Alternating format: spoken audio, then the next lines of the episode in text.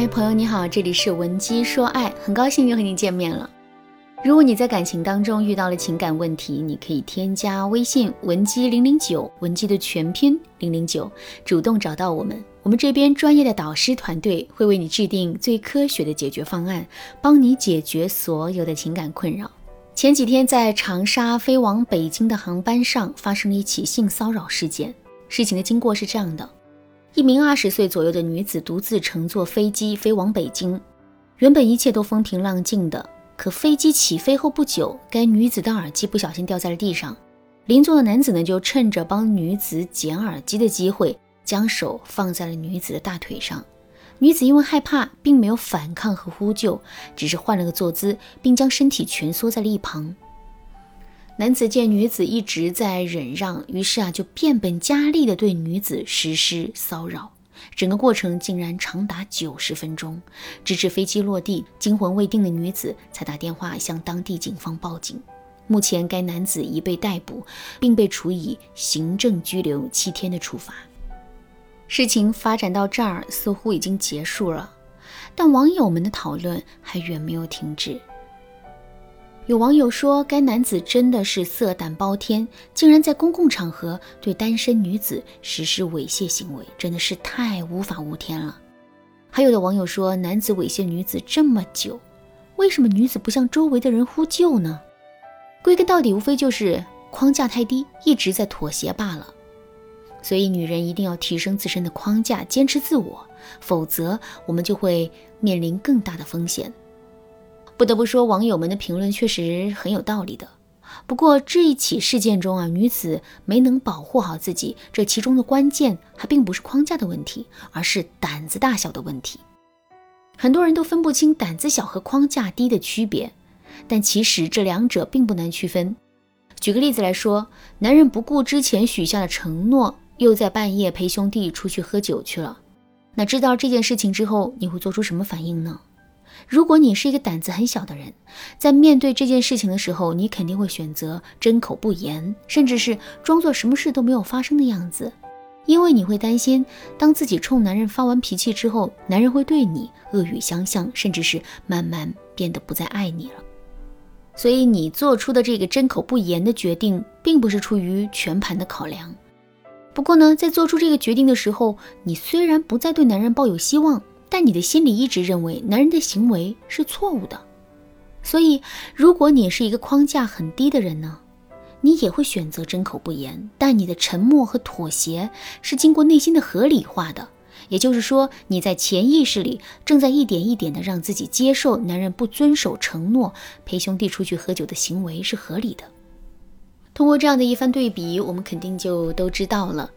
胆子小只会让我们在面临问题时丧失勇气，可框架低却会让我们在潜意识里失去原则，甚至变得对错不分。那再回到上面的事件中，被骚扰的女子显然不是框架低，否则她在飞机落地之后也不会选择报警。真实的原因是该女子就是胆子很小，没有勇气反抗，这才暂时选择了隐忍，并最终用最稳妥的方式。解决了问题。那知道了胆子小和框架低的区别之后呢，我们就不得不来讨论这样一个问题：在现实的婚姻中，很多姑娘都是分不清这两者的区别的。所以在面对男人做出的诸多不可忍受的行为时，她们往往会把自己的沉默和宽容理解成胆子小，而忽视了自己在意识层面出现的问题。比如说，在半年前，我就接过这样的一个案例。求助者名字叫小北，她今年三十岁，跟老公已经结婚五年了。在这五年朝夕相处的时光里，小北就发现老公的脾气似乎变得越来越大了。比如说，以前男人夜不归宿的时候，她都会非常着急地跟小北解释，并且还会出示一大堆的证据证明自己在陪客户。